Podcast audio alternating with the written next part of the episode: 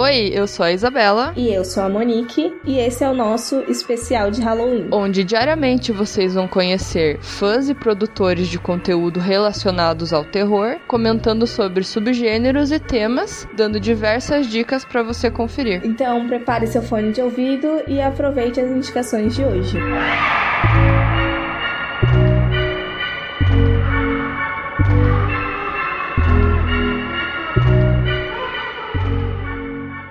Oi, gente, eu sou a Marina da Spook Company. Tô aqui hoje ao convite da Horrorizadas Podcast para falar um pouquinho sobre terror psicológico. Então vamos lá. Bom, deixa eu primeiro apresentar o que é a Spook Company. A gente é uma página no Instagram, a gente também tem um blog, para falar sobre cinema de terror. Então a gente fala sobre as simbologias, as representações do meio, o que que é o medo, né? Então a gente fala sobre os subgêneros do terror, enfim, a gente coloca várias discussões super legais sobre esse meio tão rico, né? E tão bacana. E hoje eu tô aqui para falar sobre um dos meus subgêneros preferidos, que a gente fala muito lá na Spook, que é o terror psicológico. Então, primeiramente, vamos colocar as cartas na mesa e falar o que que é o terror psicológico. Bom, primeiro a gente precisa entender que todos os subgêneros do terror, eles se propõem a causar o medo e o temor de formas diferentes. Então, por exemplo, o subgênero de monstros, ele se propõe a causar medo por meio dos monstros, né? O do sobrenatural por meio de exorcismos e possessões, o slasher por meio de assassinos ou body horror, enfim, tem muitas maneiras diferentes de causar o medo, né? De incitar o medo. E no terror psicológico, o medo, ele é provocado através de um temor, ele evoca o temor, um desconforto mental mental. Então, o, o, medo, ele é instigado ali por meio de sensações desconfortáveis. No terror psicológico, o sentimento de terror, ele não é necessariamente causado por elementos gráficos. É óbvio que podem ter elementos gráficos nesses filmes, nesse tipo de filme, mas ele não é totalmente focado nisso. O terror, o medo, ele é incitado e criado através da vulnerabilidade da mente humana frente a situações desconfortáveis. Portanto, a gente vê muito nos filmes desse subgênero um trabalho mais que é sobre o climão, sabe? Aquele climão pesado. Muito mais sobre a sugestão. É menos sensorial no sentido físico e muito mais, né, psicológico.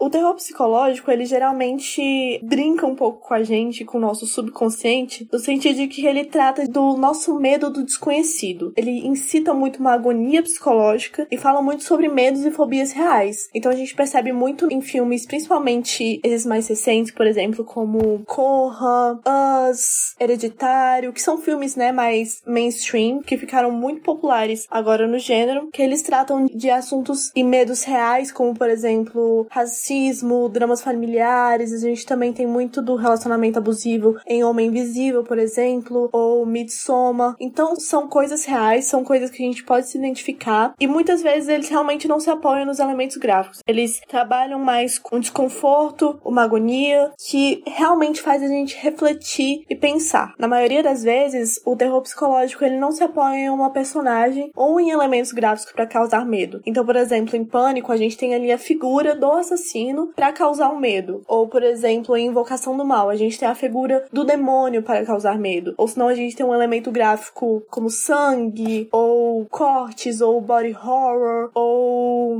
muitos jump scares. Isso são elementos e coisas que a gente não vê muito no terror psicológico. É claro que não é um, um subgênero gênero isento dessas coisas. Ele ainda se utiliza de técnicas e referências clássicas do terror padrão, né, que a gente tá mais acostumado. Mas ele se diferencia por apoiar o medo em elementos mais representativos, digamos assim. E daí existe uma discussão muito interessante né, nesse meio que envolve muito o terror psicológico, que é a discussão do pós-terror. O que, que é o pós-terror? O pós-terror nada é do que um termo novo criado a partir de uma uma análise de um crítico sobre o filme Ao Cair na Noite, que ao criticar esse filme, ele falou que era um filme muito inovador e que trazia novas coisas para o gênero de terror e que era um filme que ninguém estava fazendo nada parecido no gênero e que nunca tinha existido nada igual no gênero, que era revolucionário, era meio que um novo subgênero, era o pós-terror. E muitos filmes recentes, como eu já citei antes, como O Hereditário, Corra, O Farol, O Midsommar, eles foram se encaixando nessa caixinha do pós-terror. Mas qual que é a grande polêmica, a grande problemática do pós-terror? Ele evoca realmente essa coisa de revolução, de novo, e de separação do terror de uma coisa de qualidade. Então é como se esses filmes de pós-terror eles fossem muito melhores que o gênero de terror. Esse termo ele meio que desqualifica o gênero inteiro, assim. E aí que essa discussão do pós-terror faz a gente se perguntar: realmente será que esse tipo de filme é realmente inovador e, e revolucionário e é tão melhor que os outros filmes do gênero? Tipo assim, só porque eu assisto pós-terror, eu sou mais erudito do que quem assiste o terror sobrenatural ou o terror slasher, sabe? Tipo, eu sou muito melhor. Dá esse tipo de sensação o pós-terror. Porque a gente não gosta muito, né? Porque o pós-terror nada mais é do que o terror. E é aí que eu queria entrar. Esses filmes que se dizem, são denominados na caixinha do pós-terror, eles nada mais são do que o terror psicológico. Eles se encaixam todos nesse subgênero. A grande polêmica que a gente tá tendo agora é que muitos desses filmes denominados pós-terror estão se encaixando em causas sociais, estão abordando causas sociais como racismo, relacionamento abusivo, que a gente já falou antes, né? E não necessariamente porque é uma coisa pós ou revolucionária, mas porque a indústria tá requisitando isso, né? É uma realidade que a gente vive agora, a gente tá vendo isso no cinema todo, e por que não no terror? E por que não no terror psicológico, que desde sempre foi um subgênero que sempre nos fez pensar, que sempre instigou a nossa mente? Porque o terror psicológico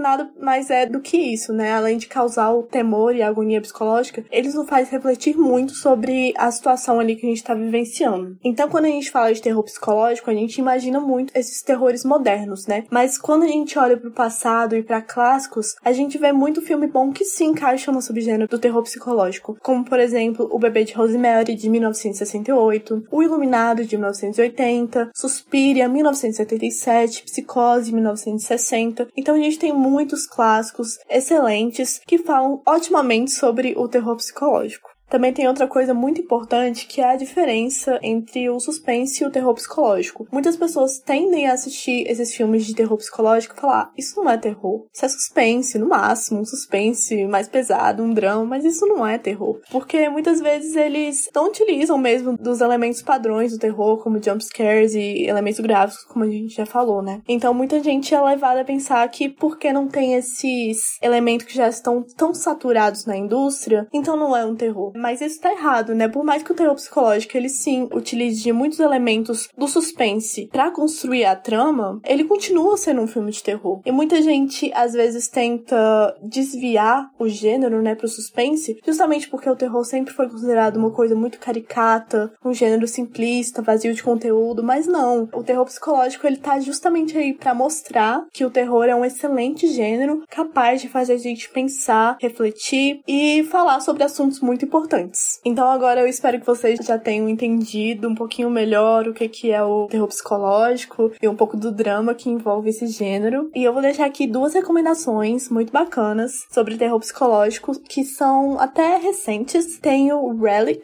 e é a história de uma família, né? Tem a mãe, tem a filha e tem a avó. Nada mais é do que um drama familiar, se você for pensar e comparar, é um drama familiar um pouco parecido com Hereditário, para quem já assistiu, só no drama familiar, porque são realmente histórias bem diferentes. Eu não vou dar muito spoiler, né, óbvio, mas é isso, é sobre um drama familiar que eu particularmente achei muito bonito o final dele, assim, ele é bem reflexivo, fala sobre família, fala sobre morte, fala sobre o ciclo da vida. É um filme muito, muito bacana. E a minha outra recomendação é Boa Noite Mamãe, que é um filme austríaco, mas não se enganem de pensar porque ele é austríaco, ele é mais complicado, sei lá, né? Não, ele é um filme muito bacana. Ele foi até indicado ao melhor filme estrangeiro estrangeiro pro Oscar, né? E ele ali conta a história de dois irmãos que estão tentando descobrir se a sua mãe é uma impostora. Porque eles estão ali, no início do filme, eles aparecem os dois sozinhos, e a mãe do nada aparece toda cheia de modificações, né? Enfim, de cirurgias plásticas e tal, e realmente não parece ela. E ao decorrer do filme, a gente vai meio que duvidando se é realmente a mãe deles. A interação é muito interessante, e a todo momento do filme, o diretor vai dando dicas do que tá acontecendo e meio que tem um plot twist no final, que a gente ama um plot twist, né? Enfim, são dois filmes incríveis, dois filmes que tem todos esses elementos que eu falei antes, que não se apoiam em elementos gráficos, em jumpscares, eles são realmente sobre a agonia psicológica, sobre o medo, mas não se enganem, não fiquem receosos em assistir, porque são filmes que fazem a gente refletir. E eu acho que isso é essencial no gênero. Eu espero que vocês tenham gostado dessa participação. Conheçam a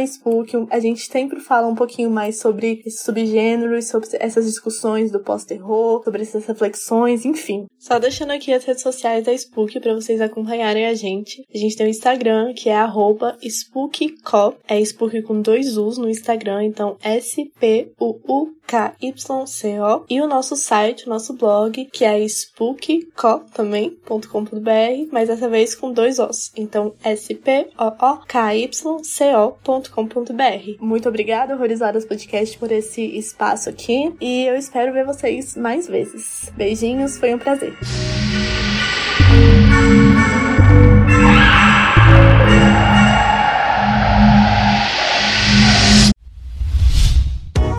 A iniciativa Podcasters Unidos foi criada com a ideia de divulgar podcasts menos conhecidos, aqueles que, apesar de undergrounds, têm muita qualidade tanto em entretenimento quanto em opinião. Por aqui você tem a chance de conhecer novas vozes que movimentam essa rede. Então entre lá no nosso Instagram, o arroba Podcasters Unidos, é só escolher e dar o play.